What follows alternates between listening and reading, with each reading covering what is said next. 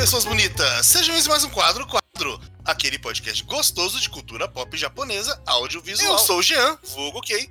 Estou aqui com o Pedro Guilherme. Olá, pessoas. Eu não sei como iniciar esse podcast, assim como eu sei nem como abrir meu celular, então não sei.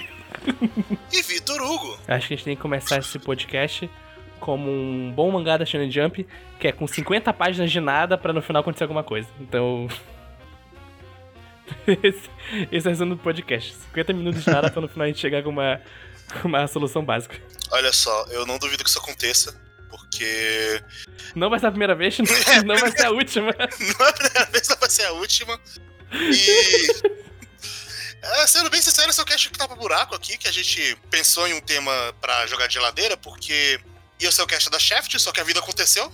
E a gente uhum. acabou não podendo gravar o Shaft agora. Mas, pra ter um podcast dia 30 e também porque é uma conversa que eu queria ter em algum momento, a gente uhum. abrir aqui para falar sobre primeiros capítulos, primeiros episódios, falar um pouquinho sobre a importância de um primeiro episódio, um primeiro capítulo, o, uhum. negócio que vende a obra para você continuar lendo ou assistindo. Sim. E, e, é estranho porque o, um primeiro capítulo ele tem que te deixar é, interessado naquela história. Então, ele tem que vender aquilo da melhor forma possível naquele tempo, naquele curto espaço de tempo que ele tem. Nem, nem, nem tão curto assim alguns, né? A gente vai falar disso mais pra frente. Mas é, é muito engraçado ver como autores diferentes, com experiências diferentes, conseguem chamar essa sua atenção em diferentes espaços de tempo. Então, eu tava aqui dando uma olhada nos meus mangás para ver que, tipo, dar uma lida nos primeiros capítulos, nos primeiros volumes deles. E é muito engraçado como alguns têm 50 capítulos e não contam nada, alguns têm 70 e tu fala, e é tipo, é o perfeito resumo do que aquela obra vai ser. Alguns têm 30 e tipo, também é o perfeito resumo. Alguns têm 10 e não falam nada também sobre a obra, então é muito mais sobre o que o autor consegue fazer com aquilo do que quanto ele tem com aquilo mesmo. É, eu a gente fez no cast das regras da puta que pariu, falando que uma regra muito da puta que pariu que tá errada é a dos três episódios. Uhum. E eu acho que esse cast aqui bate bem em citar isso, porque é de fato o primeiro episódio é o episódio que tem que vender o negócio. Sim. Inclusive, às vezes ele ou... até vende. Ou não. É. Mas a gente chega lá. Porque assim, tem que ter alguma coisa no primeiro episódio que, no mínimo, chame sua atenção. Eu, eu acho que não existe essa coisa de eu não eu absolutamente não gostei disso aqui e vou esperar mais dois episódios para ver se fica bom. Sim. Eu não conheço nada que eu tenha desgostado muito no primeiro episódio e no terceiro, opa, comecei a gostar. Ah, é uma coisa que, tipo assim, eu também não tive essa experiência, tá ligado? Mas é o que acontece, né? Uhum. Ah, a gente vê várias pessoas aí que falam: Ah, eu não gostava de One Piece no começo, mas acabei gostando no final. Essas pessoas estão erradas? Elas claramente estão erradas. Mas acontece, tá ligado? É porque eu não sei, eu sinto que esse eu não gostei não é muito sincero, é uma. Eu, parece que é uma é negação. Medo, né? Eu parece é, que eu tô é. muito pendante falando isso, mas eu sinto que as pessoas estão falando eu não gostava tanto, eu passei a adorar nesse ponto de virada. Não, não. É, é eu, eu, vou, eu vou explicar exatamente o que é, que é essa coisa com One Piece. É que os primeiros 10 volumes, na verdade, os primeiros 3 volumes de One Piece, eles são muito. E não é um problema, eu gosto disso, eles são bobinhos. Então, é tipo, ah, o Luffy vai nessa ilha, ele encontra uma pessoa e vira amiga dela e ela vai com na aventura. E o Luffy vai nessa outra ilha e vai fazendo isso por, tipo, 70 capítulos. Isso é divertido, mas, tipo, a pessoa ela fala: Ah, eu, eu não gostava do começo, porque quando eu chego lá em Alabasta, que aí é One Piece de verdade, que é uma grande guerra com muitas pessoas, aquilo é One Piece bom, sabe? Mas, tipo, ela tá quase, tipo, menosprezando o começo quando era mais simples, para falar melhor daquilo mais pra frente quando ficou mais complexo, entre muitas aspas. Sim, antigamente era pior, até que o pessoal falava, ah, só fica bom em Water 7. Não, as pessoas é, loucas, tipo, loucas, loucas. Sei lá, pelo menos a minha experiência é desde quando eu abri One Piece no meio da batalha do Don Krieg, porque eu peguei errado, mas desde quando.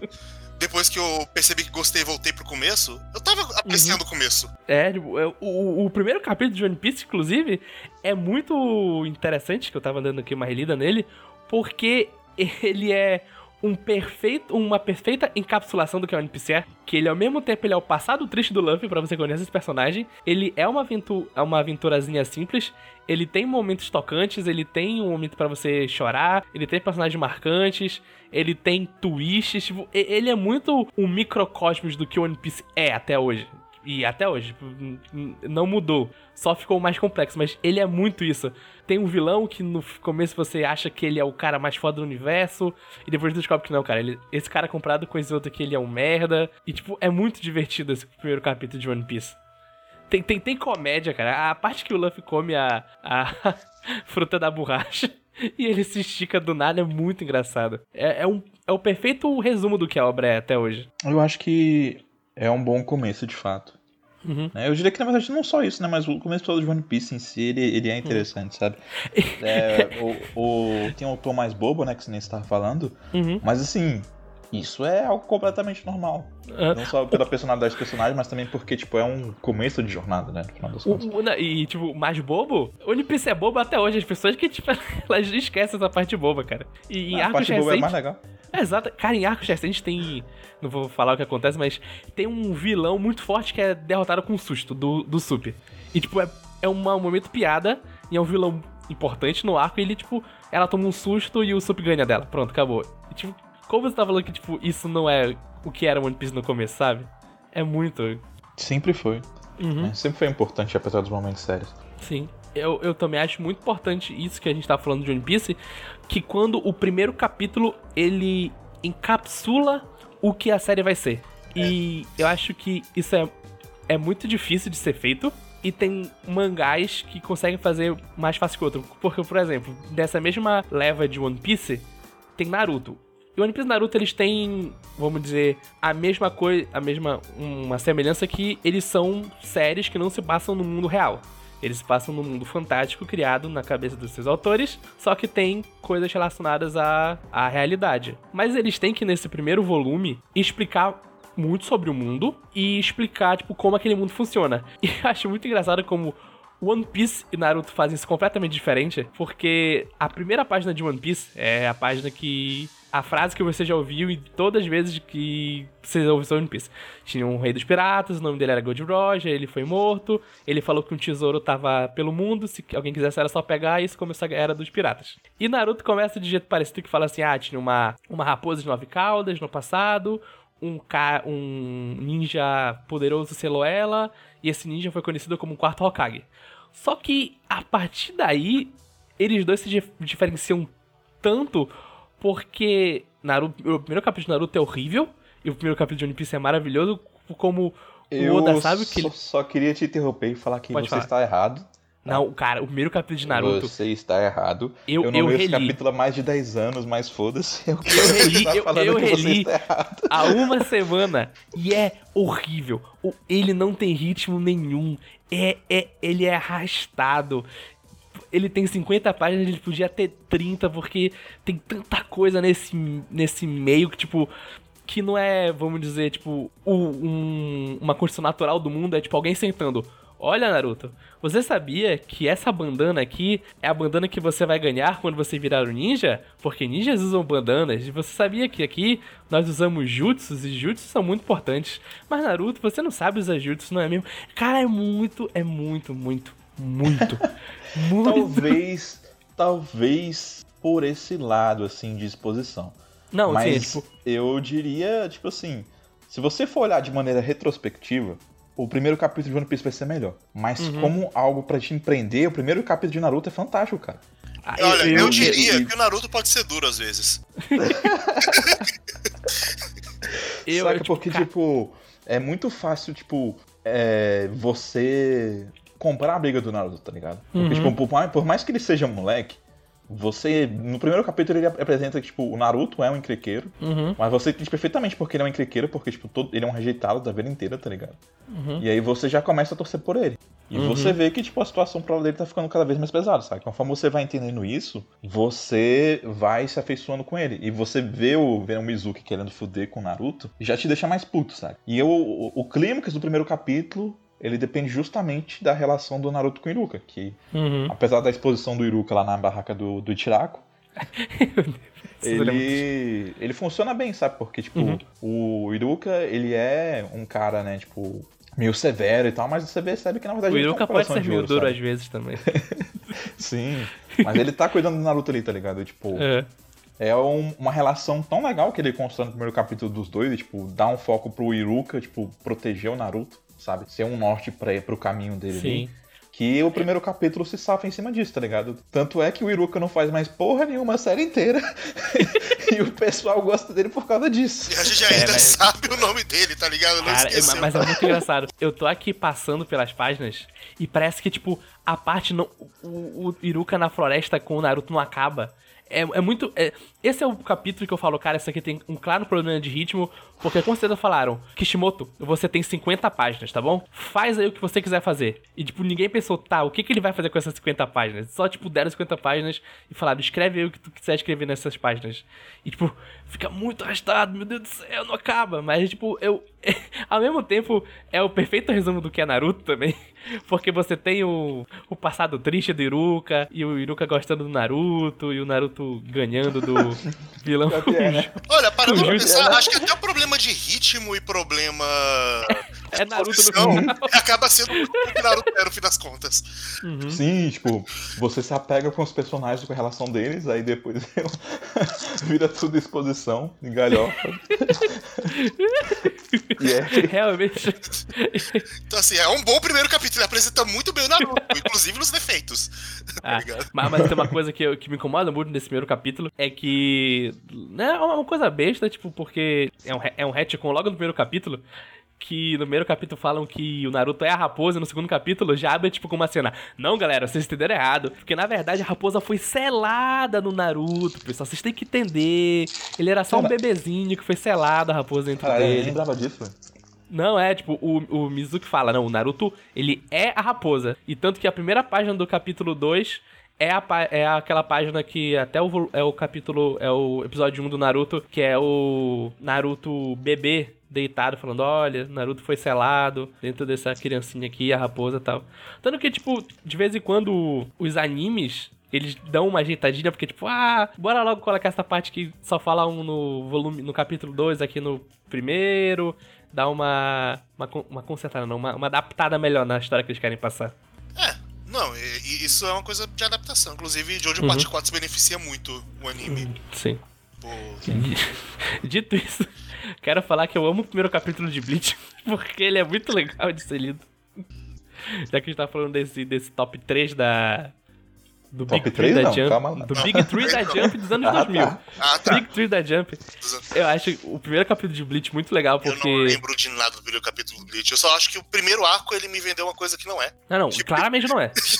Você começa a ler Bleach e você fala, nossa, realmente não podia ser lançado ao mesmo tempo que Yu Yu porque é igual. Mas ele bate isso pra mim, tipo, de ser um delinquente, que é bom com os espíritos, você consegue se relacionar com eles, ele encontra essa menina do mundo espiritual e eles se ajudam para que eles conseguem derrotar os monstros, os espíritos. E também Bleach, ele é ajudado porque ele é um mangá que se passa no mundo real. Então, o cenário dele é tipo o Japão dos anos 2000. Então ele não precisa tipo fazer. Esse aqui é o nosso mundo de piratas. Nesse mundo temos frutas especiais que quando são comidas dão poderes para pessoas. Então tipo já corta esse tempo. Você já sabe tudo o que aconteceu. Você já tem um, um, uma correlação tão, tão fácil com ele. É, uma coisa do Kubo que eu percebi agora também lendo Burn é que infelizmente o Kubo tem um problema de, de... ele é uma... ele é um bom mangaka até ele não ser mais. Ele, ele assim, você pode falar isso sobre muitos. É um ótimo conceito. Não, mas é porque assim, o one shot do Burn the Witch é legal. O primeiro capítulo de Burn the Witch é bem legal. Aí depois você vai vendo que ele não sabe exatamente o que fazer com aquele universo contido. E depois uhum. ele fala: foda-se no universo contido. Não. Cansei. Tipo, é, não, é um, e... é um malandro. Esse é o resumo. Mas, assim, ele, ele, pega você na malandragem no início para depois ficar uhum. na merda. E, e, eu posso dizer que tem essa coisa também. Eu tô na minha jornada de auto-ódio, assistindo Rent a Girlfriend. E parte disso é porque eu fui fisgado enganado pelo primeiro episódio. Porque o primeiro episódio ele me pareceu que ele seria muito autoconsciente do tema dele e que ele levaria para lugares bem interessantes. Uhum. Só que aí, do episódio 3 pra frente, ele começa a esbarrar em todos os clichês possíveis e vira um harem torto. e às vezes ele é. finge que vai pra uma coisa legal, só que aí você para e pensa, não, só, só me irritou isso aqui na real. Filho da puta. Uhum. E, tipo, Complicado. Tem, tem uma coisa que eu gosto muito de capítulo 1, que muito raramente acontece, principalmente nos atuais, que eu gosto quando um capítulo 1 não termina com um fim, vamos dizer assim, não termina com um fim. Por exemplo, o primeiro capítulo de Yu Hakusho, eu amo ele. Ele é tipo, ele encapsula perfeitamente o que é Yu Hakusho. E ele não, ele não acaba, vamos dizer, com um momento épico, tipo, olha, o, ele não acaba com o Yusuke matou um demônio que ia matar a amiga dele. Ele não acaba desse jeito, sabe? Ele acaba, tipo, o Yusuke ele fala que ele quer voltar à vida e a partir daí você vai começar a jornada dele dele querer voltar à vida. Sim. Então, ele acaba e deixa com ele um sentimento de, cara, eu quero muito ler o próximo capítulo, eu quero ler o que o, o Yusuke vai fazer para conseguir voltar à vida e ficar com a mãe dele e a. Ah, esqueci o nome da amiga dele, tipo. Okay. Porque ele gosta Como é que muito dela. o nome da Keiko? Eu esqueci! e eu acho isso muito legal. E tem um mangá recente que todos devem ler da Shonen Jump, que é o melhor shonen de lutinha que tá saindo atualmente, que é Jujutsu Kaisen, que ele termina o primeiro capítulo desse, desse mesmo jeito, só que nele é um pouco mais extremo. Mas, tipo, ele termina o capítulo e é como se o primeiro capítulo de Naruto terminasse com o Naruto liberando a raposa e o cara e o Sasuke falando, vou matar o Naruto. É basicamente assim que termina o primeiro capítulo de Jujutsu, se fosse Naruto. E tu fica assim, cara, como assim? Tipo, o primeiro capítulo esse cara já liberou um poder tão grande, esse cara aqui que eu conheci ainda há pouco, que eles viraram meus amigos, falaram que ele vai matar ele. O que vai acontecer no próximo? E eu acho que essa é uma tática muito legal que mais mangás podiam fazer, que é terminar com a história andando, sabe? Tipo, não parece que terminou. E você ficar com aquela ânsia de no volume que vem ler mais sobre aquilo. É, Sim, é uma, quem... uma tática que você só pode fazer se você tem confiança demais na história que você tá Sim. tá contando, né? Quem faz e isso os bem... editores, os editores têm que confiar também. Uhum. Não na Shonen Jump, mas a G Plus tem. Spy Family? Mim, sim, que. Eu tô com ele na minha mão aqui, inclusive, já ia falar. eu também estou com ele na minha mão aqui. eu acho que ele, além de ser um excelente exemplo de primeiras páginas, uhum. ele é um uhum. excelente exemplo de primeiros capítulos. Não, velho. O, o, até hoje, a gente tá no volume 38, a gente tá no capítulo 38. Eu acho incrível como ele não desviou do, da primeira missão dele. Eu acho incrível como, tipo, do volume do capítulo 1 até o capítulo 38, ele tá na mesma missão, que é, tipo, chegar do lado do presidente do, do país, e para isso ele vai ter que ter uma filha. Porque é, é, é muito fácil você desviar de, sabe? Tipo, ah, isso você resolve no capítulo 15 e agora vai ter um arco, tipo, novo deles fazendo mais coisas. Mas, tipo, ele continua nesse mesmo objetivo. Sim. Pra Sempre. E, e, assim, esse primeiro capítulo, ele é muito bom. Primeiro começa a primeira página da introdução, que eu acho. Ah, é maravilhosa. Uma excelente primeira página, que mostra. Tem, tem um, um diálogozinho, um discursinho falando sobre como todo mundo tem algo a esconder. E uhum. mostra em cada painel um dos personagens. O Twilight, a Anya e a. Qual é o nome da esposa? Ior. Ior. E a Ior. É. Mostra os três, um painel cada um. Você vira a página, na página seguinte tem do lado dele arma, um monte de coisa de espião. Do lado da mesa que tá a Yor, um monte de cadáver. E a Anya olhando para baixo. É, nossa, é muito bom, cara. Ela olhando para baixo como se ela tá sacando o que tá rolando. Uhum. E é. E, cara, é tão bom. E esse primeiro capítulo, tipo, ele planta muito bem quem é a Anne, quem é o Twilight. Você gosta daqueles personagens, ele termina desse mesmo jeito, tipo, ou tem mais uma parte da missão aqui que a gente não, não percebeu, que a gente tava muito ocupado, que a gente precisa de uma mãe. E a gente não tem uma mãe, então a gente vai ter que arrumar ela agora. É. Fica tipo, caraca, velho, como assim? Eles esqueceram que precisa ter uma mãe pra entrar na escola. Não, não apenas isso. É, eu acho que esse primeiro capítulo faz um excelente trabalho para você amar a Anya. Sim, pra ela... você amar a Anya e entender o Twilight. Sim. Entender por que ele também tá amando a Anya, mesmo que ele não admita. É, ele, ele cria a relação dos dois, assim, de uma forma muito, muito, muito boa. Eu Uhum. Você compra no primeiro capítulo a relação dos dois de pai e filha. Sim. Caralho. E... Agora tem que comprar essa porra. Olha aí. o grupo do Atacabilidade e o grupo do Quadro Quadro estão vendendo mais Spy Family do que a própria Panini tá conseguindo vender com a divulgação deles, olha. É, eu vendo esse mangá desde quando ele saiu o primeiro capítulo. É, exatamente, a gente tá aí é, nessa. Não é, não é de hoje, é verdade. e eu acho muito engraçado que a gente, tipo, eu falei de Yu Hakusho e Yu Hakusho, ele tem o primeiro capítulo bem grande. Eu tava vendo aqui, ele tem, tipo, é como se fosse um capítulo atual. O primeiro você... capítulo de, termina de fato onde o primeiro episódio termina, né? é, não, é, é perfeitinho.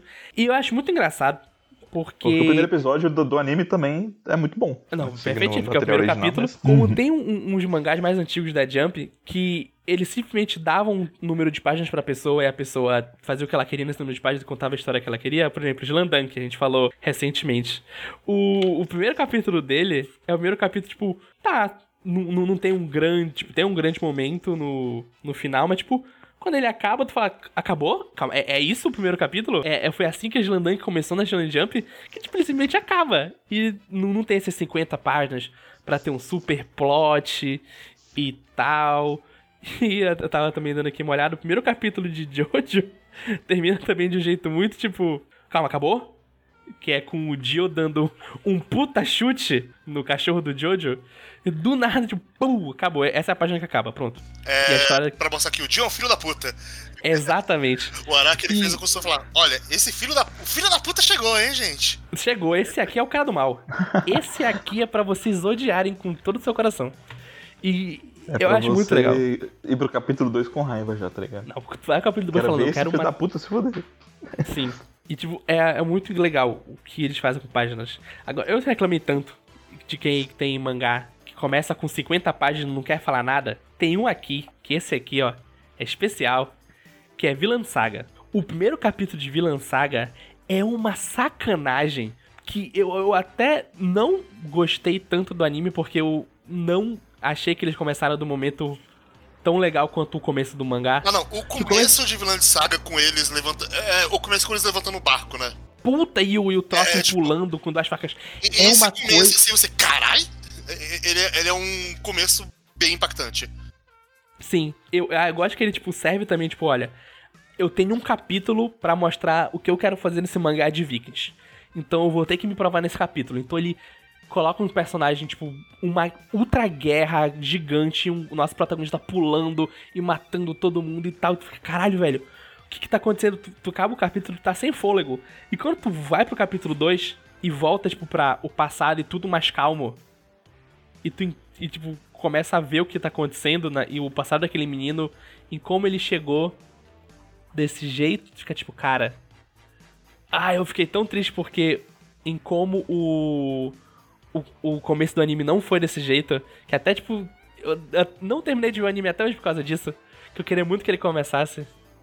Sim, o, o clima de guerra, né, que você tem estabelecido no começo de Vinland, né, uhum. né, é, é muito interessante, né, tipo... Sim. A, é, é engraçado porque, tipo assim, ele começa de uma maneira completamente cool, tá ligado? É, não.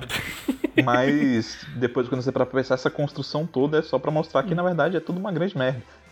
É, exatamente. E... Mas o contraste que eu acho interessante maior é que, por exemplo, quando você pensa no, no primeiro capítulo de Vinland, ele é legal, tá ligado? Ele é bem dinâmico, uhum. e, tipo, te insere dentro da história muito rapidamente, tá ligado? Porque você uhum. já fica, tipo, pô, primeiro que é um conflito sendo retratado de uma maneira que geralmente é, é melhor do que na maior parte dos mangás. E ao mesmo tempo, tipo, os personagens são, são interessantes, né? O, o Askeladd, ele é, ele é um personagem muito cativante. Já Sim. que indicaram no primeiro capítulo, né?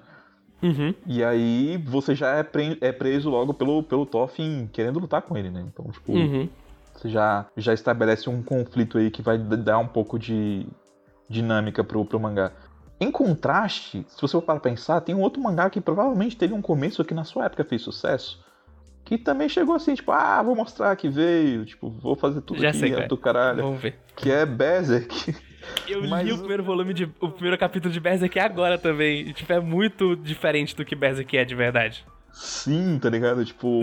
É, é, é um primeiro capítulo que para mim não envelheceu bem. Não, ele, ele, ele é muito Dark Fantasy, né? Olha esse cara é, mal demais. com espada, ele tá transando com o demônio e ele mata pois o é, demônio. Velho. Isso, isso, isso nem faz sentido com o Guts, tá ligado? Exatamente. Ia transar, ia transar com o demônio pra matar ele, velho. Caralho, ele ia ter chegado com a espada na cara do demônio, não ia nem ter dado chance. Isso porque, tipo, o, o, o pessoal acha que o Guts é o personagem. É o, o Dark Trevoso que, tipo, mata sem pensar. Não, ele não é assim. Mas mesmo o Guts iria preferir chegar no demônio com, uma espada, com a espada na cara do que transar com ele. É, é, é, muito esquisito. E assim, tipo, o, o primeiro capítulo de, de Berserk serve pra, pra introduzir o Puck, né, basicamente, né? E o Guts. Uhum.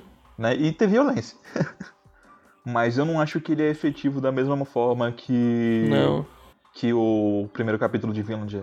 Apesar não, dos eu, apesares eu... de que eu acho que ainda existem alguns métodos no arco do, do Espadachim Negro, de maneira geral, como o arco introdutório do Guts, sabe? Que o, acontecem o, mais pra frente. O, o, a, o, último arco desse arco, que é o que aparece os, os dedos e, e tal, eu acho ele. Eu, eu fico muito triste que, que esse arco nunca tenha sido adaptado, porque nele você já começa a ver o que o Miura quer fazer com o Berserk.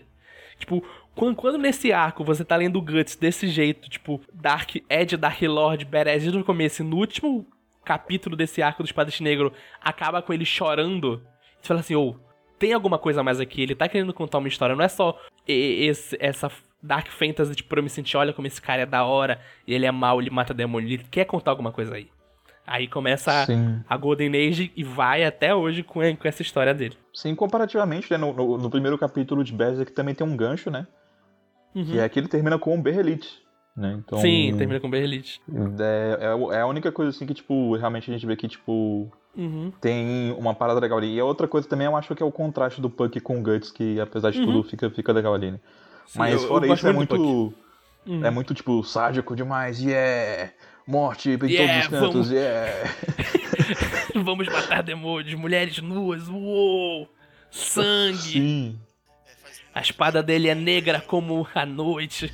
Faz muitos, muitos anos que eu não li o primeiro capítulo de Berserk, só que eu, eu não tô com particularmente vontade de reler Berserk assim no começo. Ah, não. Tipo, pra ser ah, bem eu honesto. Tenho, eu tenho muita. Eu tenho o, muita. O que eu sinto muita vontade de reler em Berserk é a partir da Golden Age.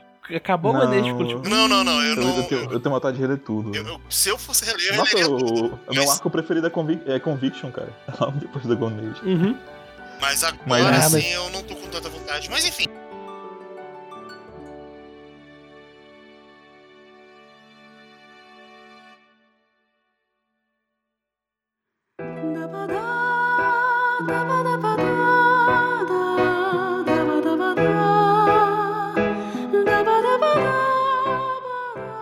Mas voltando para primeiros episódios e capítulos, né?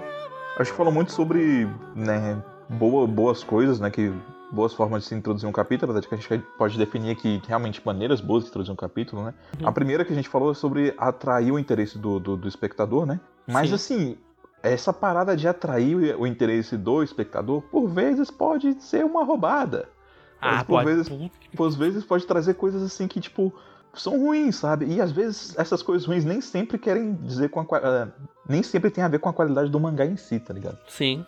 Então, tipo, eu gostaria de falar sobre as obras que elas ou são ruins, porque tem uma ideia muito merda, ou elas começaram com uma ideia esquisita, meio merda, que depois se transformaram numa parada legal, sabe? Uhum. E, tipo, eu queria usar o exemplo logo aqui que eu tenho, que, tipo, um dos meus mangás preferidos da Jump é Ichigo 100%. Uhum. E, assim, Ichigo 100% tem umas coisinhas que envelheceu mal. Porque ele é um, um mangá shonen de romance do, da, da, época de 2000. e o que significa que ele tem muito fanservice, tipo, besta, tá ligado? Então, tipo assim, é muito... Muito vento devo dizer Devo dizer que até hoje isso existe na Shonen Jump, então não mudou muito. É. Não, existe até hoje, mas em, eu acho que no, no caso de Ichigo 100% era um pouco pior. Pelo, do que eu Olha, lembro, assim, eu não tenho certeza. Posso dizer que tem coisas que saíram na Shonen Jump hoje que talvez sejam um pouco piores. Aquele mangá que não é da Shonen... Acho que não é da Shonen Jump, acho que é da Jump Plus do... Do mesmo autor de Rosário Vampire. Caralho, ah, não faço... eu, eu tô, acho que eu tô ligado com o que Que o primeiro capítulo já manda um... O personagem, um lolicon, E ele adora essa atriz porque ela tem cara de criancinha. A, a, Jump Plus, ela é um negócio, né? Ela tá cheia de coisas assim, né? Tipo, tem, tem, tem, tem é, tipo, coisas maravilhosas, como Spy Family, só que tem uma trecheira lá que também fica tipo, rapaz. Sim, o último romance que eu li da Jump foi Boku Ben, saca? Que ainda tá, uhum. tá acabando agora. Eu gostei de Boku Ben, tô, tô gostando, né? Eu acho que a maneira que ele trata o Eit, pelo menos, é de boazinha, né? Mas tem umas paradas assim que eu vejo que, tipo, eu não tenho muita vontade de ver. Tem aquele da menina fantasma, esqueci o nome. Ah, e... E, Yuna, como é? Yahara, sei lá. Enfim, Menina assim. Fantasma assim. It, eu vou achar aqui. É, é só não... procurar assim. Cara, esse, tem mais esse, assim, você esse... imagina com Menina Fantasma, Vitor, você vai achar muita coisa. Tem. Jump, tem. pronto. Esse aí, tipo, eu não tenho vontade nenhuma de ver, tá ligado? Ele me dá uma vibe assim de Sora no Toshimono. Do, tipo, eu não sei se eu vou Achei. gostar disso aqui, tá ligado? Mas, é enfim, Yuna-san. É a Yuna-san, tá certo. É Yaragi no Yuna-san, né? Não me engano. E, Sim. Mas Ichigo 100% começa com o nosso protagonista, Manaka. E ele tá indo pro telhado da escola. E de repente ele encontra uma garota lá e passa um vento e mostra a calcinha dela. E tá no pôr do sol. E para ele é uma cena magnífica. E ele se lembra da, da cena dela e da calcinha dela. E é uma calcinha de morangos, né? Daí vem um nome tipo 100%. Pra você ver que, tipo, dessa ideia merda, veio, veio até o nome do mangá, saca? Uhum. Só que eu acho que o, o que Ichigo era no começo, sabe? E a, a, até um pouco desses fanservices besta que tem nele, não representa o que ele é, sabe?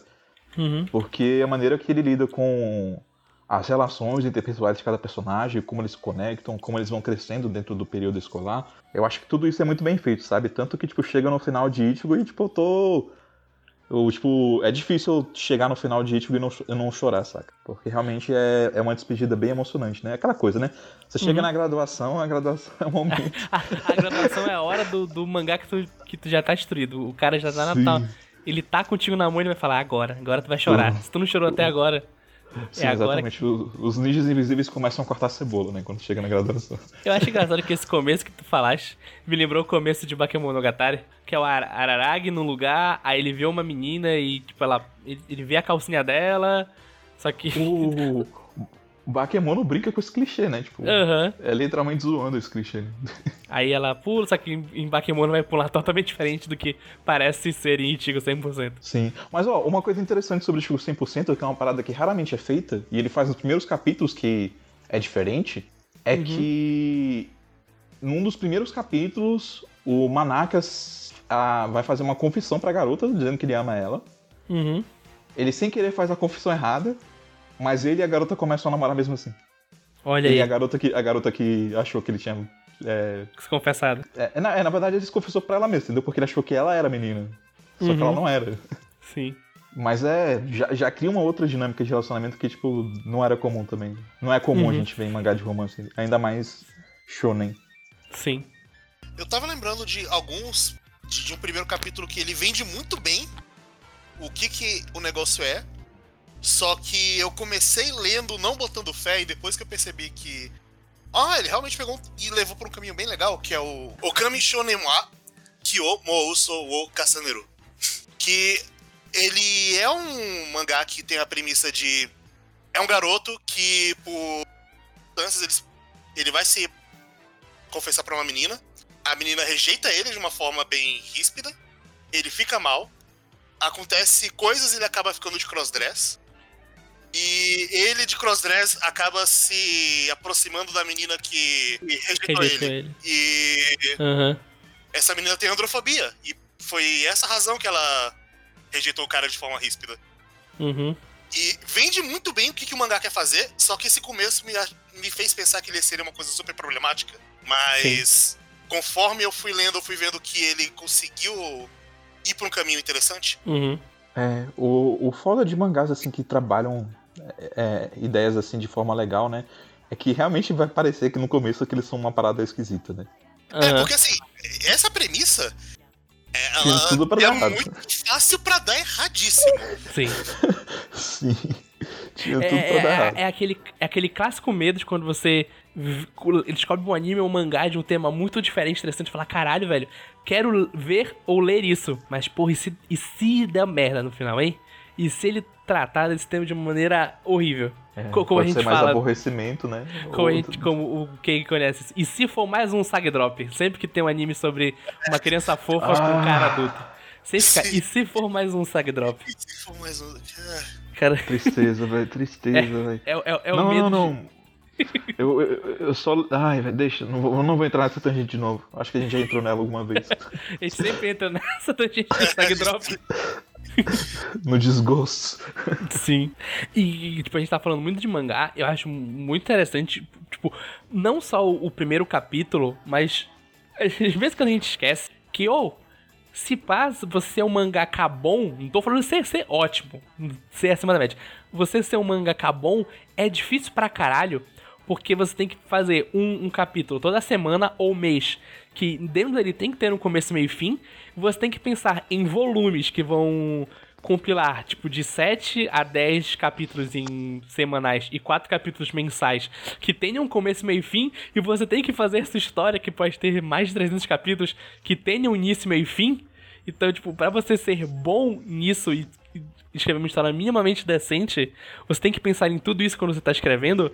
Então, desde o capítulo 1, tipo, se a pessoa quer que seja algo duradouro e demore, tipo, e conte aquela história que ela quer contar, ela já tem que estar com isso em mente, então ela tem que pensar naquele começo, sabendo onde ela quer.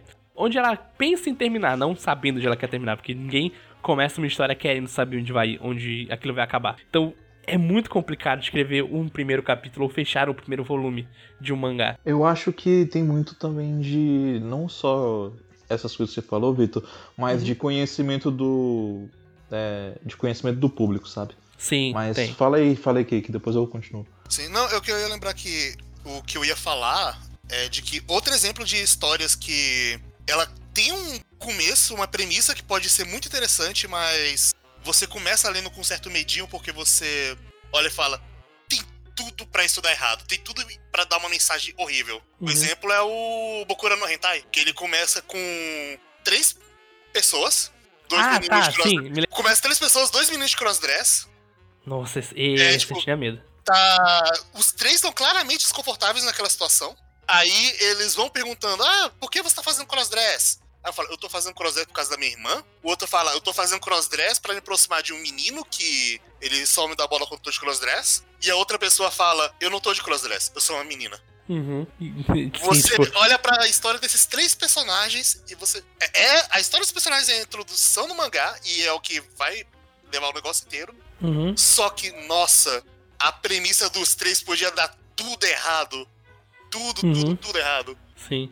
Um, um, um que eu fiquei Podia com medo também, não no nível de, de no Hentai, mas foi Inside Mary, porque eu comecei a ler e falei, tá, ok, entendi onde, essa, onde ele quer ir. Mas pode dar muito errado a qualquer segundo. A qualquer segundo ele pode fazer uma escolha que, tipo, ah não, droga, ficou uma merda, puta, não acredito que, eu, que ele fez essa escolha errada, mas Esse... ele consegue levar até o final. Esse específico eu não tive medo porque eu confio muito no Oshimi. Eu, eu, tive um pouquinho de medo. É, eu já confiava, eu já confiava no Oshimi quando. É. Eu acho que foi, como foi meu primeiro do Oshimi, eu fiquei tipo, hum, será? Será que vai dar merda? Não deu merda, graças a Deus. Deu tudo certo no final, tudo certo, né? Pra alguém deu certo. Pra eu que li deu certo. Mas, tipo, tem, tem, muito desse, tipo, ah, vamos ler isso aqui, tipo, hum, ai, droga, pode cair pro lado errado a qualquer segundo e, ufa, pronto, ele, ele, ele se salvou. Não, não, não, não aconteceu alguma coisa errada. Um, me lembrei de um que o mangá é uma bosta, o mangá é horrível, não leio o mangá, vejo o anime, que é, eu tenho até que, ah, que eu sei só o nome em inglês, mas eu vou falar, é o After the Rain. Acho que vocês já devem ter ouvido falar que é a história de uma. Se não me engano, tem um texto uhum. sobre, sobre ele, hein? Não, acho que deve. Não sei tem, se tem, acho que não. Tem, o Guerreiro fez um texto sobre ele. Sim. O... É, uma, é uma história de romance de uma menina que ela tem 17 anos, eu acho, ou 16. História de romance muito leves. E de um cara que ele já tem 40 e tem um filho entre e tudo. E toda hora, quando eu tava vendo anime, eu ficava, cara, isso pode a qualquer segundo cair pro lado, tipo, velho, vai ficar só muito creepy. E vai, tipo, vai ficar só muito esquisito. Eu não quero que isso aconteça. E graças a Deus no anime, o anime não faz ele, isso ficar esquisito. E ele trabalha essa história com muita delicadeza. E ele sabe o que ele tá fazendo. Diferente do mangá. Que o mangá, ele tem, tem uma página que o mangá me perdeu. Que você passa todo esse tempo, olha, ela gosta dele romanticamente, mas ele não gosta dela romanticamente. Ele gosta de ficar com ela como uma amiga, ele tem aquela coisa dele ver ela como. e com ela ele se sente jovem de novo. Então ele gosta de ficar juntos. Mas nunca é algo romântico com ele. E com ela é. E no mangá tem um capítulo que, tipo, estraga isso tudo que ele fala. Spoiler do mangá, não, não leu o mangá. Ele fala abertamente, tipo, ah, não, eu estou apaixonado por essa menina de 16 anos, anos 40. Eu fiquei, não, cara, eu não acredito que ele falou isso, cara. Puta que pariu, não, cara, deixa eu botar pro anime, o anime é tão melhor. Ele nunca fala isso lá, por favor. e é tipo. Tem coisas mas, que são complicadas aí. Mas é. É um, esse também é um ótimo episódio, porque ele vai. Ele vai levando você o tempo todo, tipo, na dele, tipo, só mostrando aquele aquela situação para no final você ele falar, olha, ela tá apaixonada por ele. E é por isso que ela tá apaixonada por ele. Então, tipo, te prende muito, tanto que tipo, eu vi o anime acho que uma noite, uma ou duas noites eu sentei e vi ele até o final. É tipo, muito legal. Sim, eu, eu tô muito afim de ver o anime também. Uhum. Então, é, é tem coisas assim que são, são bem diferentes, tanto no, uhum. no, no, mangá e no anime, né? Sim. Faz parte. Uhum. Um, uma que, que eu lembro de cabeça até porque, tipo, no anime tem muito material original. É Arya. Sim. O, o mangá de Arya, ele tem uma introdução parecida no, no anime e no mangá, no, no caso que a Akari, né, que é a protagonista, ela tá guiando pela cidade, né, para uhum. contexto, é uma cidade, a, a, eles moram em Marte, eles terraformaram uhum. Marte e eles estão habitando lá agora, né, e a cidade é Neovenésia, então ela tá passando com, passeando com turistas pelo aqueduto, porque ela quer virar uma guia, uma guia, né, uma andine. E aí, tanto no primeiro episódio do anime quanto no primeiro episódio do mangá, ela tá com um cliente que, tipo, não, não quer estar tá ali, tá ligado? Não, quer, não tá interessado na porra do lugar, na porra da viagem, sabe? Uhum. Mas é muito sobre quebrar essa barreira inicial, sabe? Quebrar esse gelo com, com essas pessoas e, tipo, mostrar como as pequenas coisas são legais. Uhum. E eu acho que os dois fazem de formas diferentes a, o mesmo conceito muito bem, sabe? E eu, eu tinha puxado esse assunto antes, né? Mas eu, eu tava pensando, tipo, ter conhecimento do seu público é muito importante, fora tudo que você falou, Vitor, antes. Uhum. Porque nem sempre o que um público gosta é o que seria chamaria a atenção da maior parte das pessoas, sabe? Sim. Quando a gente pensa em Slice of Life, principalmente, é justamente o contrário, sabe? Porque os capítulos de Slice of Life, eles têm que pensar muito mais em uma construção mais lenta das uhum. coisas do que realmente, tipo, em chamar a atenção, sabe? Ter algum ponto Sim. de impacto ali. E, uhum. tipo, tanto a área quanto Yokohama Kaidashikiko e outras obras fazem isso muito bem, sabe? De te colocar Sim. num clima para você poder contemplar as coisas. Uhum. Sim, o, o, o clima e, tipo, ele o, o a pessoa que tá escrevendo o mangá ou fazendo episódio, ele saber exatamente quem ele quer atingir com aquela história é muito importante. Ele, sim. E tipo, não, não trair as próprias convicções, né? Uhum, sim. Não, é. não, nem tentar botar uma coisa para vender, sabe? Tipo, sim. tipo assim, eu esqueci o nome da. É a autora, né? De Reborn? Sim, sim, é a autora. Que começou com. E, e Reborn e, e Beelzebub também. Beelzebub foi... também, lá pela metade começa umas porradaria, o cara tem cinco é, tá demônios tá dentro tipo, dele que ele invoca. Essa parada, tipo, vou mudar o gênero, vou mudar o gênero do mangá aqui porque não tá dando certo, eu acho muito, muito hum. tosco, tá ligado? Eu não sei quantas pessoas gostavam de Reborn no começo e depois passaram a desgostar. Porque eu só conheço gente que ou sempre gostou de Reborn, ou gente que não gostava do começo e começou a gostar depois que mudou de gênero. Uhum. Ou gente que simplesmente nunca Cara, eu odiei o começo de Reborn, cara. Eu odiava o começo de Reborn. Eu, eu, eu, acho que isso é muito engraçado porque é quase uma, uma, um atestado, tipo, olha, você está fazendo algo ruim sua obra é péssima, mas talvez a gente veja nela um possível sucesso comercial indo pro mais baixo, que é fazendo ela virar um anime de porrada genérico, tá bom? Então você vai mudar. Faz um arco aí, coloca mais porradinha, inventa os poderes, porque vai, vai mudar. Mudou agora, pronto. Agora o seu anime é. E o seu mangá é uma lutinha. É, é Sim, muito. É... Eu acho meio foda, tá ligado? Porque, tipo assim, a ideia deles, né, é que, tipo assim, vamos tentar algo diferente pra uhum. gente ver se consegue, de repente, alavancar sua popularidade, se de repente você vai ter outra oportunidade, sabe? Só que no final das contas, essa maneira de desenvolver as pessoas meio que, tipo, não adianta nada, né? Sim. Porque é, ela faz só uma confusão dentro da própria história, sabe? Dentro da própria é. cabeça. E aí, tipo... Não, Era não uma faz comédia sentido. ruim e virou um- uma porrada ruim depois. Então, tipo, Eu tava. Só- Sim. Eu tava relendo um pouco de Dragon Ball e as pessoas acusam muito Dragon Ball de ser isso, de mudar de gênero. não, não é não. E não é? errados. Tá, tá... A mudança foi muito gradual, velho. Sim, foi muito, Muito gradual gradual. mesmo. É, ele. Obviamente, o primeiro capítulo ele não representa bem o que Dragon Ball vem a ser Não anos representa. depois. O primeiro capítulo de Dragon Ball parece o capítulo perdido de Dr. Slump. É muito engraçado. É, ele é um. Ele é uma história do Akira Toriyama. Se você pegasse aquele primeiro capítulo e falasse que é um shot do Akira Toriyama, você acreditava. Uhum. Ele tem todas, as piadas, só que ele vai disso. E ele vai aos poucos indo mais pra luta, ele vai fazendo uma boa pintura de dois. Ele chega no mangá de luta que todo mundo conhece, pô, só que ao mesmo tempo ele nunca deixa de ser um mogalhofa. Nunca. É, é, é, é, é One Piece. One Piece ele tem as lutas grandes, tipo, e escalafobéticas lá do Luffy dando um soco numa montanha, a montanha quebrando e tal, mas ainda tem as piadinhas, sabe? Ainda tem, tipo, o Luffy fazendo uma careta engraçada de vez em quando. E ti- tirando com a cara do, do vilão da- do arco. Ele, ele nunca nega isso. Ele nunca nega o que ele é. Ele só foi se adaptando e, mu- mudando um pouco quando os anos vão passando. Ou é normal, né? Tipo, One- é, Dragon Ball ficou o quê? Cinco anos em publicação? É normal porque É, ele mudasse. O, o- o One Piece tá o quê? Tá 20? Porra, se não mudasse, que ia ser incrível. Sim, mas. Acho que é esse espírito de Dragon Ball que me faz também falar que se Dragon Ball acabasse de vez, não tivesse o pessoal tivesse o filme Batalha dos Deuses e acabasse Aham. ali, seria meio que o final perfeito, porque ele condensa muito bem o que é Dragon Ball, é uma coisa Sim. super de comédia e é uma batalha contra um deus destruidor de mundos, valendo a Terra, que começou por causa de um pudim. É, exatamente. É, isso é muito Dragon Ball. É, exatamente. Seria um, seria um retorno pras origens muito bom, velho. Uhum. Mas continuando, né, o, o papo de primeiros capítulos, tem um, um outro tipo de categoria que eu gosto de denominar, talvez, o mal necessário, ou então O pão necessário é um ótimo nome. os incompreendidos, sabe? Porque, assim, são começos polarizadores. Uhum. Porque eles são de uma execução questionável, mas ao mesmo tempo eles realmente parecem que são necessários para a obra. E eu puxo aqui um claro, que é o, o início de Fate. Seja o Fate Zero ou Fate Stay Night, as Uhum. adaptações da Animated Blade Works. Você tem um, um começo que são episódios de uma hora. repletos de exposição que servem tipo, pra Não, introduzir é, é uma personagens. hora, não é uma hora e meia? O do, dos Unlimited É uma Blade hora. Works? É uma É uma hora, hora. cara. Ah, olha, Talvez eu. eu vou te falar, parece uma hora e meia, mas é uma hora.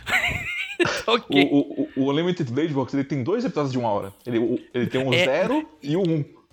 Não, e é um do ponto de vista da Rin, né? Rin, E e, o outro- outro é, é. Do, outro, do, do outro cara. E tipo, caralho, eu já Do vi Shiro. essa cena, puta que pariu.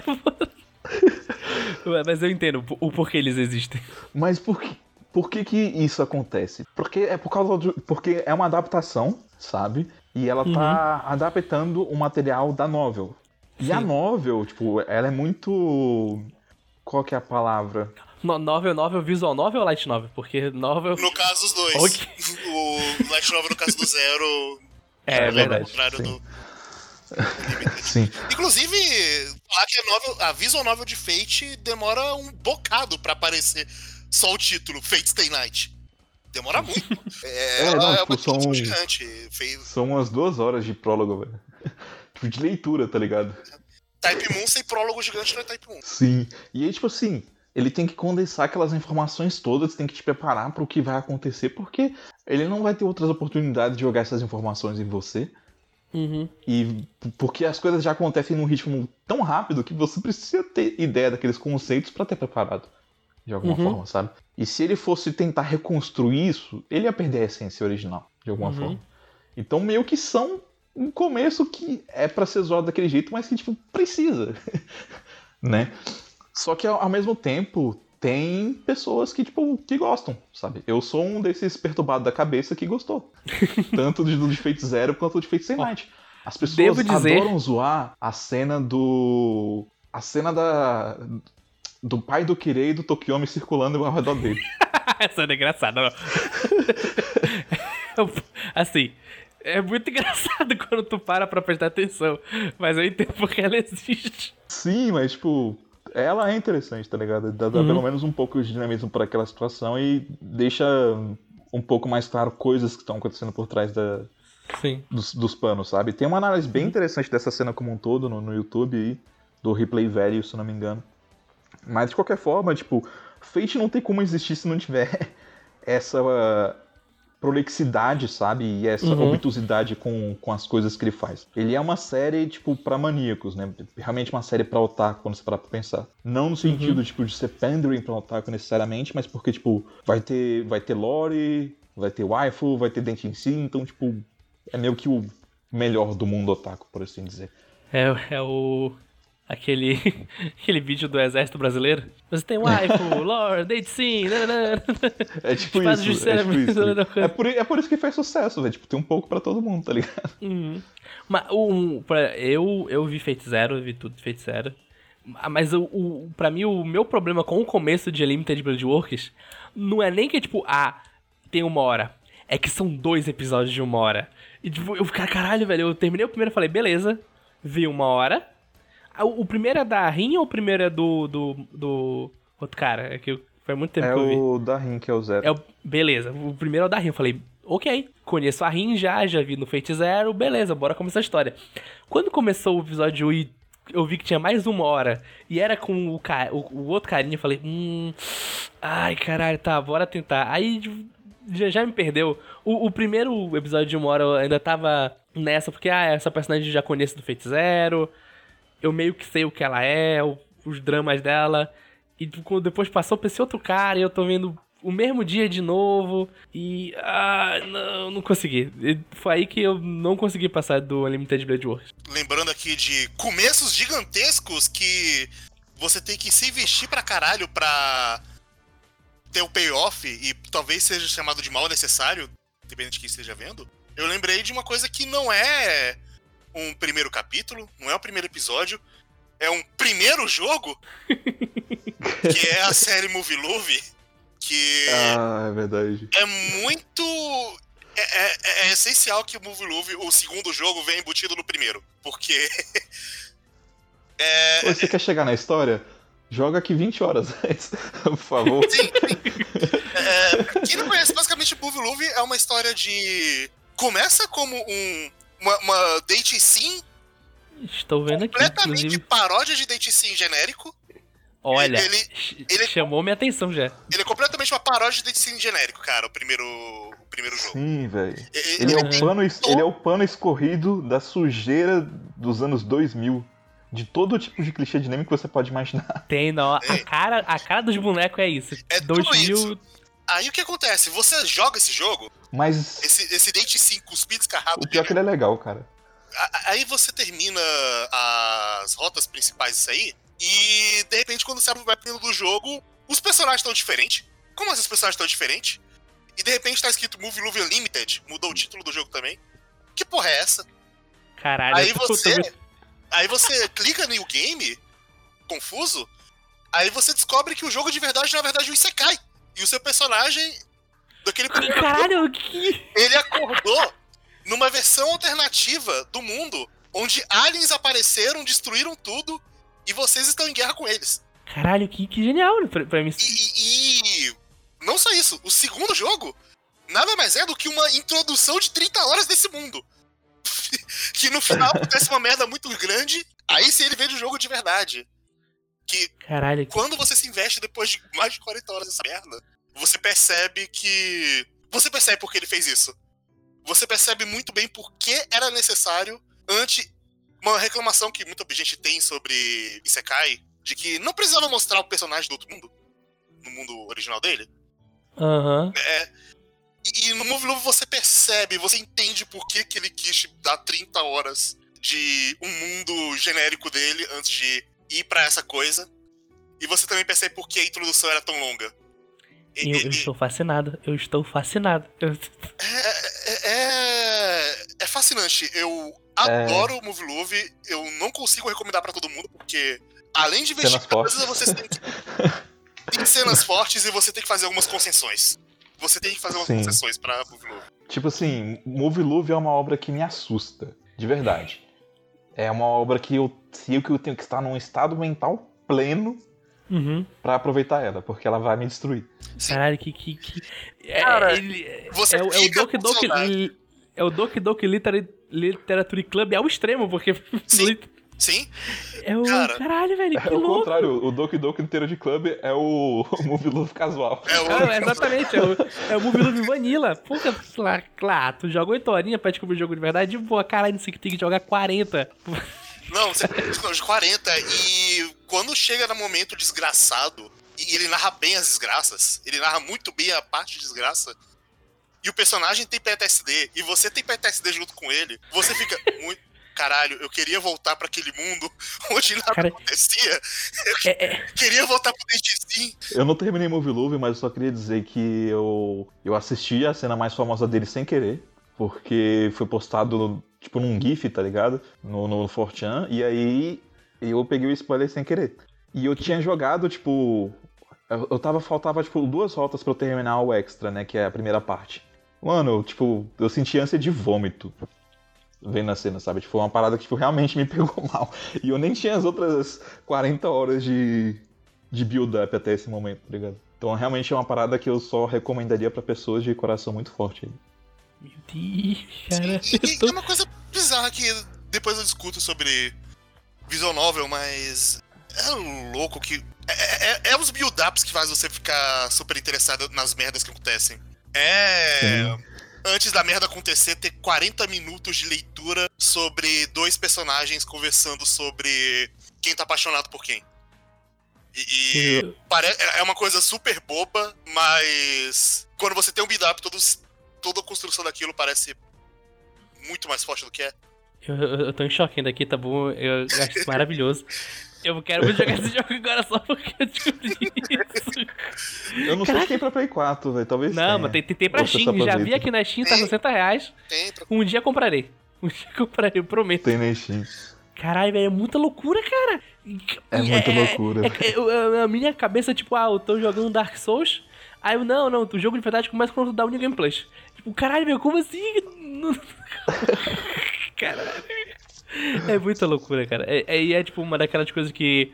Ah, isso, isso é tão, só é tão interessante e marcante porque foi feito em um jogo. E funciona porque é um é, jogo. Se você se aproveitar que... bem da sua mídia, sabe? Uhum. Tanto que os animes de Movie Love são só adaptações ruins. Uhum. Os spin-offs ruins, porque são spin-offs que não precisavam existir. Que é, é o, o, o, praxe, né, de visual novel, infelizmente, é esse, né? A adaptação uhum. sempre vai ser inferior ao material original. Sim. Eu já, já tô conformado com isso, porque eu nunca vi uma adaptação melhor que o material original de uhum. visual novel. E a maior parte delas é ou meio gil ou ruim. Uhum. Sim. Tem algumas animações eu... boas, mas o material original é melhor, tipo Steins Gate. Eu tô chocado ainda, viu? Que maravilhoso. Que... Fate é pra de medíocre pra bom, sabe? Mas não chega que a ser excelente. Eu, eu acho que de excelente eu diria só Clannad e, e Steins Gate. Mas principalmente Steins Gate. Uhum, tem muitas falhas também, mas é porque e, tem Gate, o, o que ele faz com as rotas, eu acho, tipo... E, e, e, ele só consigo fazer isso com as rotas porque é uma história sobre viagem no tempo e sobre dimensões paralelas. Então, ele... É, é, tipo... Ele só é tão bom assim porque a história dele base consegue colocar isso nela. Mas, ao mesmo é. tempo, o Stars Gate Zero falha miseravelmente, né? Tá? É, verdade. É, sim, porque... ele teve uma direção muito boa também no primeiro. Ele tem uma noção muito boa de ritmo, do que, que tem que ser colocado em cada episódio. É, é uma construção bem maneira que ele faz. Eu tô chocado ainda, cara. Eu tô. Eu achei, achei incrível. Eu tô chocado, sem sacanagem. Mas, Vitor, pra te chocar mais ainda, eu queria puxar um, um, mais um tipo de primeiros episódios, primeiros capítulos, que é aquele. Caralho, o primeiro episódio tô... é bom, o resto é uma merda. é, é, tipo assim, quando você pega uma parada que você fica impressionado, você fica, meu Deus! É eu isso. encontrei o, o anime da minha vida. e aí você é completamente decepcionado depois. Eu não consigo esquecer, cara, Kotora-san. Maldita seja Kotora-san. que tem um primeiro episódio fantástico, sabe? Tipo, eu tava investido. Tava, tipo, muito puto, sabe? Muitas emoções, só num episódio. e a partir do segundo vira uma tristeza, sabe? E eu continuo insistindo, pensando, ah, vai ser bom, vai ser bom. Resultado, eu dropei lá no quarto, no quinto episódio, sabe? Caraca, tem, tem. O é aquele que os primeiros minutos é uma tragédia gigantesca. Sim, tipo, e... olha só. O... Ah, eu vou explicar o que, que é. muito bom. É de uma garota que ela tem o um poder de elementos. É a Anya o nome dela. E o. Velho, é o poder mais infeliz de todos, porque ninguém gosta, velho, de ter sua mente lida, né? E isso acaba destruindo completamente as relações da garota na escola, com os professores, com os pais. Uhum. Acaba com o casamento da família, porque ela descobre que o pai tava traindo, né? a mãe fica puta com ela e abandona ela. E tipo, a menina teve uma vida completamente desgraçada por causa do poder dela. Né? E ela agora vive isolada e triste por causa disso. Até que ela encontra um, um rapaz, né, que ele é, tem pensamentos muito idiotas, mas ele não se importa, tipo, com, com o poder dela e, tipo, ele aceita ela numa boa, sabe? É, é louco que e, esse... Isso é anime de comédia, porque isso tem muito cara de ser anime. Sim, ele é, anime, é de, anime comédia. de, comédia. Inclusive, essa cena da aparição dele e tudo mais, e como as coisas mudam de tom, é uma excelente punchline. Eu, o, o primeiro episódio realmente é muito bom. Pena que o resto não, né? Sim, Mas... tipo, o, o, primeiro episódio realmente prende, sabe? Tipo, você sente. Você simpatiza muito com a menina. Uhum. Pela dor que ela passa, sabe? Porque, tipo, parando pra pensar o que realmente aconteceria, sabe? Uhum. É, é, é, um pouco Ed, mas assim. É, é, um poder que destruiria qualquer um, sabe? Ainda mais na mão de uma criança que não sabe o que tá fazendo. Uhum. Então, ele tem essa premissa toda interessante, sabe? Mas o foda é que, tipo, depois ele não faz nada com isso. Então. Fica aí. Pior que tava falando de, dessa história. O Guerreiro, uma época ele tava lendo um mangá. Que ele até tava mandando print lá no grupo do Quadro Quadro. Que parecia com isso. Que era uma menina que ela lia mentes, era um menino que lia mentes. Só que no mangá, sempre que ele ah, tava lendo sim. a mente, tava em colorido e quando era alguma coisa ficava em preto e branco. E Esse é um... maneiro, eu esqueci o nome dele. Sim, é. Eu tô com ele na minha lista pra ler. Porque, é, porque é uma ideia muito engraçada, assim. Você estava falando o começo desse anime, eu tava pensando, isso, isso tem cara de Sai, Sayonara Zetsubo Sensei, que começa com o cara se matando. Só que, tipo, é, é engraçado. É, é, muito fácil fazer comédia com, com um drama exacerbado, porque tu fica só tipo, cara, isso tá evoluindo num nível tão rápido e tão frenético que eu só tô conseguindo rir de tanta de graça que isso tá acontecendo. Mas jeito que tu fala depois fica tipo tanto, ah, tá. Ok, é.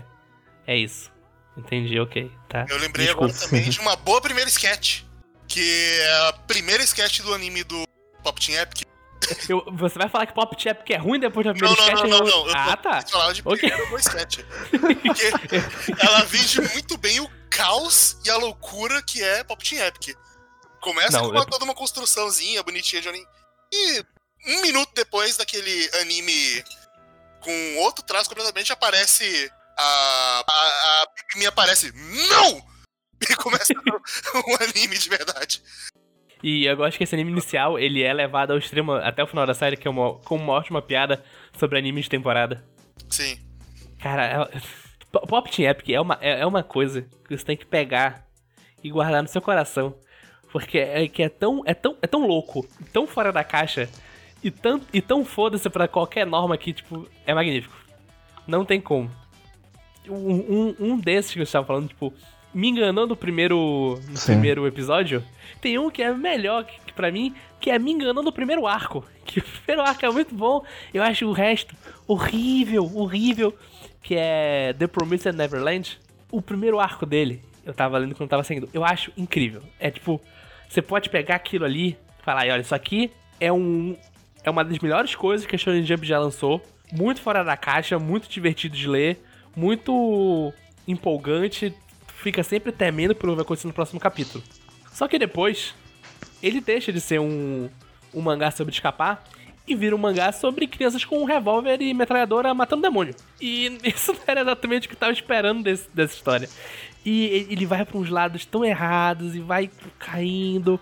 E tipo, tu assim, nossa, o que que tá acontecendo? E o final, o final é horrível. O último capítulo é. Ele é tão covarde quanto o último capítulo de, o último capítulo de Kimetsu no Yaiba ele é, ele é a epítome do final que, tipo, ele não pode acabar agridoce. Ele tem que acabar ruim. Ele tem que acabar bom, desculpa.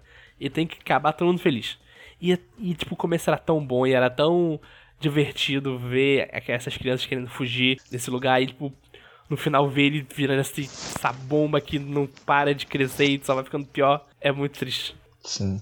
Quando os stakes são altos, né, pra fazer um final feliz é um negócio complicado. Não é impossível, mas é complicado. Mas voltando para primeiros capítulos, uh, tinha algum que eu ia falar? Tem um que eu ia falar, enquanto você lembra, de que é um outro caso de. Tava aqui o tempo todo, a gente não escondeu, mas você agora que tá sacando qual é? Que é uhum. o Soremate, o é o Soremon Mate Mawateiru. É esse mesmo. And, é, yeah, The Town Moves. Moves. Eu escrevi um textinho sobre ele. É, o primeiro episódio, ele, ele, ele mostra exatamente o nível da comédia dele. Uhum. É, um, é, é uma comédia absurda, com umas sketches absurdas ali. Ele leva coisas a um nível muito grande. Tanto que quando eu terminei o primeiro episódio, eu comentei lá, gente, esse primeiro episódio tô impactado. Mas ao mesmo tempo, dentro de todas essas coisas absurdas, ele consegue mostrar muito bem a personalidade dos personagens e a relação que está sendo construída ali. Pra quando no final ele mostra bem na cara que ele é muito além da parte super comédia. Uhum. Ele é muito sobre a relação das pessoas naquela cidade. Uhum. E o quanto todo mundo se importa com a protagonista. E no final você, ah, tá, tava ali o tempo todo, realmente. Uhum. Quando, quando você menos espera, desde o começo ele já tá construindo uma coisa para você amar todo mundo ali.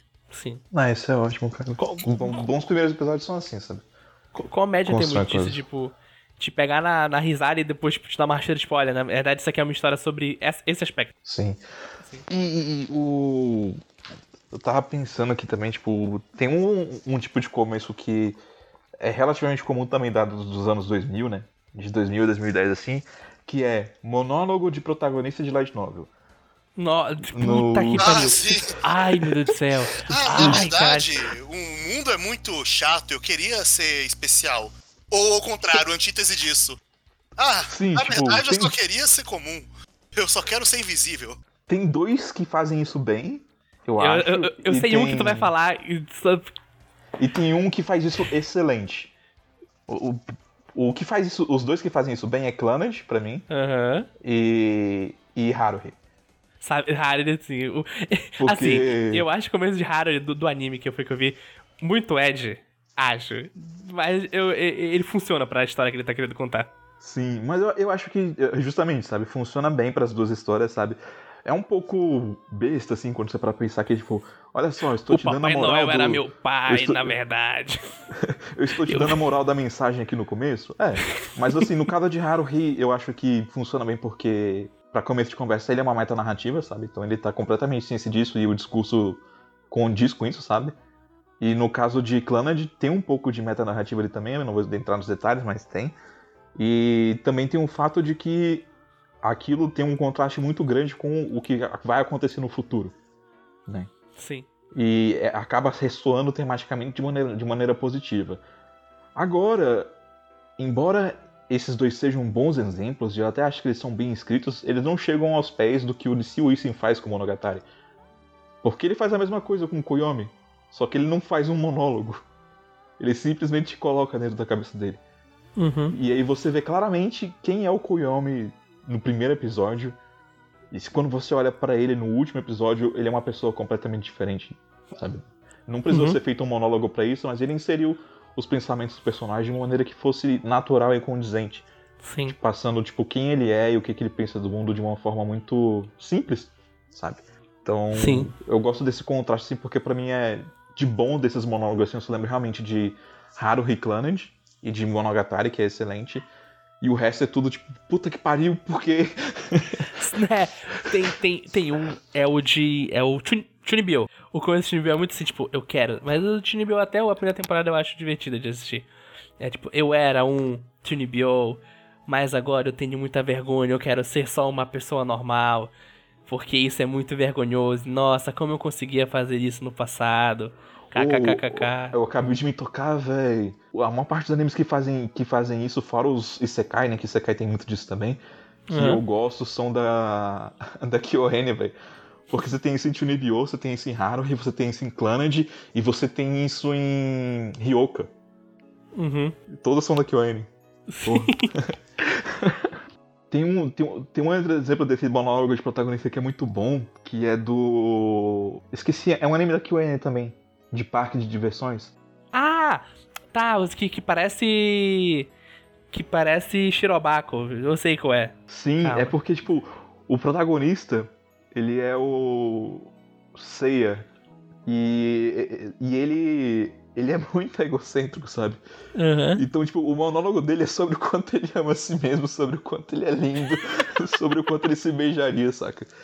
E, uhum. tipo, é uma, é uma boa forma de criar humor em cima desse, dessa parada padrão.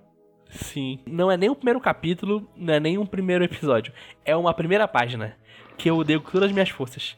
Que é a primeira página do Vamos falar sobre alguma coisa como se ela fosse a coisa mais impressionante da, do planeta Terra. Que é Vamos fazer um anime sobre comida, sobre chefes. Culinária é uma coisa muito especial. Só mil, dentre mil, só dez pessoas conseguem ser verdadeiros chefes. E essa é história. Nossa! E essa história sobre uma dessas pessoas. Caralho, como eu odeio. Nossa, porque não fala nada? Não fala nada sobre a história. que tá Eu sei que vai ter um protagonista e ele vai virar um chefe. Pronto, acabou. É isso que eu sei sobre ele. Eu, eu saberia se você lendo a sinopse. Eu acho horrível. Horrível. E isso tem muito anime de esporte. Sabe o que é engraçado? Apesar de você odiar essa trope, eu adoro quando isso acontece em Isekai de comida.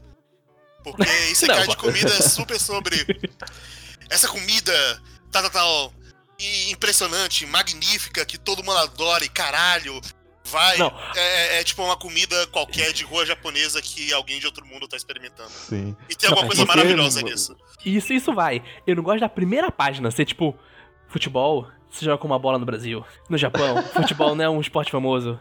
Mas esse menino chamado Generico vai mudar isso nesse novo mangá. Futebol que o genérico joga. Tipo, caralho, velho, do que tá falando, cara? Eu não entendi nada. Eu sei o que é futebol. O, o, o, que, o, que eu, o, o, que eu acho meio triste, sabe? É porque, tipo assim, tem uma parada que eu, que eu geralmente não gosto. É o tipo de história que coloca um narrador nela. É, é, é difícil eu gostar de uma história que tem narrador.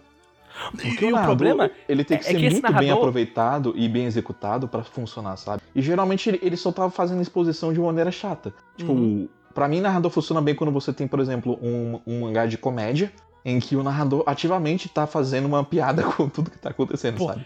Tem tipo isso muito em Kaguya, em Kaguya-sama. Nossa, Kaguya-sama tem muito isso, tipo, ela, tipo, a Kaguya falou: Ah, eu tô muito confortável com esse nosso relacionamento. Aí corta. Ela não está confortável com o relacionamento. Na verdade, Kaguya está passando mal. Ela está muito nervosa com o que está acontecendo. Tipo, quando Sim, o narrador. Bem, é muito bom. E, e o tipo, problema desse. O Saiki, isso funciona também com o Saiki Kusu no piscina, sabe? Uhum, por, porque, porque, ele é o tipo narrador assim, também. É, justo porque ele é o narrador, sabe? Porque, tipo, você, quando você entra na cabeça dele, é tudo o contrário do que era pra ser, sabe? Uhum. Então a quebra de expectativa é muito boa. Sim.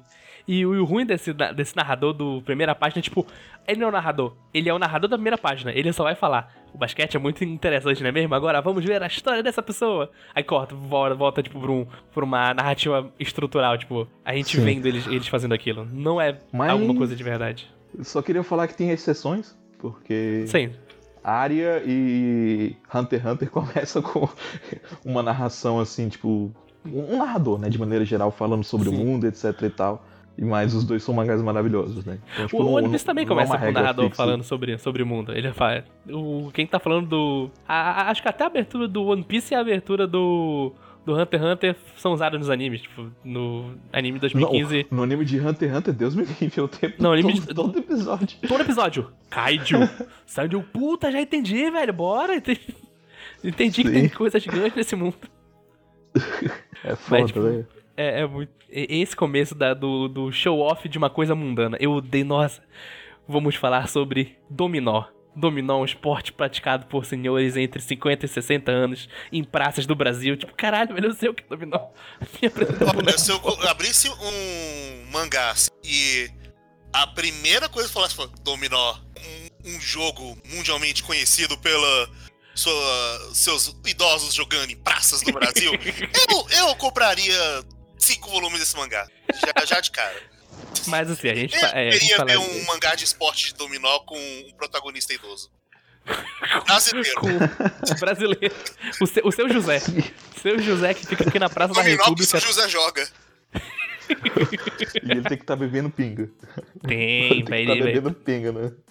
A cada jogada que ele, que ele faz boa, ele toma um gole. É assim que tu sabe se ele tá ganhando ou não. É, ele tá que nem um Catherine começa a dar curiosidade. A dele está cheia. O que está acontecendo? Porque ele, ele finalmente encontrou um rival à altura dele, então ele tem que jogar sóbrio. É. Aí, não, olha aí. Ah, corta, corta essa parte que Bora fazer um mangá disso pra mandar pra Shonen Jump. Se tem um mangá de bop, pode ter um mangá de dominó de velho.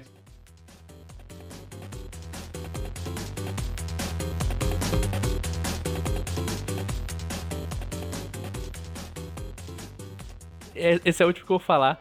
É o primeiro episódio que ele te pega desprevenido.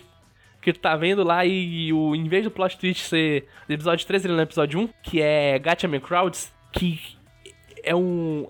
É daquela leva de reimaginação que estava tendo da.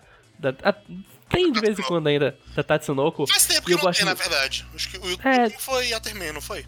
Foi. 2016? Eu me lembro não, que. é já... mais cedo, é mais pra trás. Não, não tava tendo podcast na época já? Eu acho que já tava. Que eu lembro que a gente comentou em algum cast de, de melhores do ano de temporada. Mas isso não é o caso. Ah, eu acho. Peraí. Yoro no Yaterman. Ele é de 2015, cara. Acho que já tinha quadro quadro, olha. Do não, jeito que tá. Quadro 2016. Então acho que a gente comentou ele em algum melhores de 2015, talvez. Mas eu lembro que a gente falou dele em algum lugar. Não, Sim. eu acho que eu citei ele, mas ele foi. não entrou em melhores de 2016 que ele de 2015. Não, não foi. Mas o Gatchaman Crowds, o que é legal é que ele é toda essa reimaginação de Gatchaman, como um, um, bom anime de tokusatsu, né? Tipo, tem aquilo e você tem o vilão alienígena que tá atacando a Terra. E, cara, no primeiro episódio ele quebra isso, tipo, não, isso, esse bicho aqui não é o vilão. Esse bicho aqui ele só tá aqui, cara, ele não tá fazendo nada. O vilão é outra coisa. E, tipo, tira isso, tipo, é, é, é tanto uma quebra de, de expectativa quanto a. Ah, o nosso vilão em Tokusatsu é um vilão externo, então são os alienígenas que vieram de muito longe, são os demônios que moram no centro da Terra. Pra tipo, não, cara, esse bichinho aqui alienígena, ele tá de boa, ele só tá aqui passeando pela Terra, a gente não tem que matar eles. O vilão é aquele outra pessoa que é daqui, sabe? Quanto, tipo, é uma quebra da tua expectativa no episódio. Porque a protagonista, ela é essa quebra de expectativa. Ela é, a, ela é a diferente. Ela é a que luta, mas ela também conversa antes. Ela é a que quebra o status quo dessa equipe. E, tipo, Gatchaman Cross é um anime muito divertido. E esse primeiro episódio vende muito bem a ideia dele de te pegar desprevenido, de, de quebrar tuas pernas no que ele vai fazer. No que. Quais são os temas dele. Sim. É bom saber. Uhum. É, o, o, o último tema que eu queria falar tem um anime só que eu queria falar também sobre o primeiro episódio dele depois, que eu gosto bastante. Mas é um tema que eu queria puxar é, tipo, obras que têm começos intensos, sabe? Uhum. Geralmente obras que têm começos intensos assim é porque são autores que estão muito seguros, sabe, da, da, da, escrita deles, do que eles estão fazendo, sabe? De cabeça, do, do, obras que eu lembro assim são Sangatsu no Lion. Sim, Sangatsu porque, começa tipo, já, tipo... É, porque você já entra rápido uhum. na cabeça do Ray, sabe? Sim. Você já, já passa por, por, pela depressão dele logo de cara e pelos contrastes que isso tem com a relação dele com as outras pessoas, né? Principalmente com, a, com as irmãs. E tudo acontece de uma forma bem construída, mas ao mesmo tempo muito, muito envolvente e muito rápida. Uhum. Quando você já você descobre o passado do Ray, que não é muito longe do, do começo do mangá, você Sim. já já tá, tipo, numa. Você já tá preso ali, sabe? Você não tem mais como sair. E, tipo, é realmente algo desgastante, sabe? Tem pessoas que eu recomendei Sangatsu, porque eu acho que elas apreciariam a mensagem, as coisas assim, mas, tipo, elas não conseguem. Elas não conseguem seguir em frente porque o negócio é muito forte. Não, é, pra, pra algumas tem pessoas... que estar preparado. É, para algumas pessoas dá gatilho, então é uhum. complicado. E outro, tipo, que, que é fácil para todos nós falar também é Evangelion, sabe? Tipo, Evangelion uhum. sabe muito bem quem são os personagens com que ele tá lidando, quem são eles, e além dele introduzir o mundo de uma maneira, tipo, muito orgânica, né? Porque você tá uhum. no meio da história já, basicamente acontecendo, é, tudo que acontece é muito intenso no começo. Sim. Né? E, e, ele sabe também fazer pausas para quebrar essa expectativa, mas quando você para pra pensar na, na, na, condução da narrativa em si, tipo, sempre tem algo em jogo. Uhum. Então, são dois, assim, que eu penso assim, que tem realmente um começo bem bem diferente, assim, por assim dizer, no, na, nos conceitos e ideias apresentados, sabe? inicialmente. Que é algo bem difícil de fazer de fato, então. Não me surpreende que, que não tenhamos tantos animes, animes e mangás assim. Eu sinto um pouco isso também em Guren Lagann. O primeiro episódio ele sabe muito bem o que ele quer fazer, ele sabe onde ele quer chegar, ele leva aquilo do jeito que ele quer. Tipo, o primeiro episódio é muito tipo uma, uma cápsula do que é Guren Lagann e tem essa, essa, esse mesmo clima de, de evangelho, de ter os seus altos e baixos, seus respiros, você tem para você entender o que tá acontecendo e sempre te levando para frente. Sim, e eu gosto especialmente dessas obras que você quando termina, você olha o primeiro episódio e você percebe que muita coisa já tava lá e percebe que o quanto mudou. Sim. Eu, eu gosto muito de Sim. reassistir o Guren Lagann e ver, caralho, o Simon do final e o Simon do início são outros personagens completamente diferentes. Sim. E, mas ao mesmo tempo, Sim. tudo de Guren Lagann já tá lá. Uhum. Uhum. Eu queria citar Sim. Monogatari aqui também, mas não vou me estender muito. Já fiz podcast sobre, então tá aí. mas Monogatari também é excelente nesse quesito. Sim. O, o, arco, o arco inicial é muito bom. Uhum. É, não, é, mas o... o... primeiro arco de Bakemonogatari eu acho um excelente arco para você começar a entender o que é Bakemonogatari. Uhum. Eu gosto de tudo uhum. ali. Bakemonogatari foi um anime que me pegou, tipo, não, não com bizarro, mas tipo, olha todos esses conselhos aqui que eu tô te mostrando, mas eu não tô explicando. Olha, tá vendo isso? Pá, pá, pá, pá, pá, pronto, esse é o 9 mil mundos. Tipo, ele é. Não sei se ensurdecedor é a palavra certa, mas, tipo, eu acabei com aquele sentimento, tipo, caralho, velho, aconteceu muita coisa, eu não entendi, eu não entendi Tipo, eu não entendi muita coisa, mas o que eu entendi eu gostei muito e eu quero ver onde ele vai com isso pra, pra cá pra frente. É, é porque tem, é, a densidade de informações é grande, né? Tipo, tem muita coisa acontecendo ali, tipo, você ao mesmo tempo tem, tem personagens que são muito. são multidimensionais, né? Que estão passando por coisas bem intensas e você tem ainda toda a questão da mitologia que tá sendo contada ali, criada ali, que também é bem, bem complicado e ainda tá correlacionado com os personagens, né? Então, realmente é uma parada complicada, mas que acaba sendo muito prazerosa dentro uhum. da sua intensidade. E tem o mesmo fator que você comentou do Gurren Lagann, que é tipo assim, é algo que realmente encapsula um pouco o que Monogatari é. Sim. Quando você olha para trás do com a visão do final, você vê tipo, caramba, né? Realmente uhum. tava tudo aqui. É, é, muito louco, cara. É, ela pega o grampeador, aí grampeia a boca dele. Aí, caralho, ela grampeou a boca do maluco, o maluco sai correndo. Olha aqui, eu, eu me regenero porque tem uma menina da vampira. Tipo, que caralho? O quê? É, é o mesmo sentimento de Evangelion, tipo, tu tá pegando a história do meio e, tipo, realmente você tá pegando a história do meio, que depois vai explicar como tudo aquilo aconteceu com ele, e, tipo, tu fica tipo, cara, hã? Como assim? O, caranguejo que tira o peso? Não, não entendi nada, mas, caralho, é tão, é tão interessante ver isso. E é tão estiloso. O Monogatari também ganha ponto porque, caralho, é tão estiloso. E é tão diferente de tudo que eu já vi que eu quero ver isso até o final. Mas, vocês têm mais algum anime que vocês queriam comentar? Ou, ou mangá? Eu, eu, eu só estaria me é, repetindo é, com mais exemplos. Só tem, uhum. só tem, mais um que eu gostaria de citar, que é o meu primeiro capítulo preferido, eu acho, que é o primeiro capítulo de Amanchu. Uhum. Que é uma obra que eu tô recomendando desde 2016. Se fuder. Coloca meu post no, do site aí na porra da descrição, ok? Mas, de qualquer forma, o primeiro capítulo de Amanchu, ele encapsula muito bem o que é a obra, sabe? Mas eu acho que ele transmite muito bem as mensagens que o, que o mangá tá querendo passar, sabe? Ele fala, ele fala sobre a chegada da Teco na, na cidade nova onde ela vai morar e a, e a maneira que ele lida com o isolamento dela, né, com a tristeza dela por ter deixado certas coisas para trás e pela dificuldade dela de socializar. É, ele lida com isso de uma maneira muito sutil e muito legal, sabe? E ele uhum. ainda tem símbolos visuais muito, bom pra, muito bons para transmitir as mensagens que ele precisa transmitir. Sim. Então, eu gosto bastante desse primeiro episódio, não vou me estender, mas é meu preferido, com certeza. Tem um. Tem algum youtuber que chegou a comentar também sobre ele, eu não lembro quem foi agora. Mas tem alguém que fala. Tem algum vídeo aí, tipo. A Manchu's first episode is masterful. Ou, something, ou algo desse tipo. Agora que, que o Pedro falou, também pensei aqui um pouco. Tipo, ah, qual o meu primeiro episódio de anime favorito? E. Assim, eu, eu tenho três, mas acho que estão na minha cabeça, mas acho que, tipo, um sobe mais, tipo. O, acho que o primeiro de Evangelho é muito bom. Tipo, muito bom mesmo, tipo, perfeitinho. O primeiro episódio de Deathman Crybaby também, tipo, ele é incrível o que ele faz naquele primeiro episódio. Mas acho que, tipo, no final, o primeiro, meu primeiro episódio favorito dos animes é o primeiro episódio de Barakamon, que ele também encapsula tudo que Barakamon quer dizer e é um perfeito resumo do que aquela série é. ele apresenta os personagens que você vai gostar até o final do, do anime. E apresenta aquele clima gostoso do anime. E, tipo, ele é o primeiro episódio perfeitinho. Tem uma, uma vibe muito boa, realmente. E realmente é bem condizente com tudo que uhum. Barakamon representa. Não, não é meu primeiro episódio favorito, caralho. Mas além de ser um excelente primeiro episódio, é um primeiro episódio que eu assisti pelo menos três ou quatro vezes, porque eu assisti com três pessoas e eu não tive problema de reassistir o primeiro episódio tantas vezes, porque é muito fácil e muito engajante assistir o primeiro episódio, que foi o primeiro episódio de Aizoken.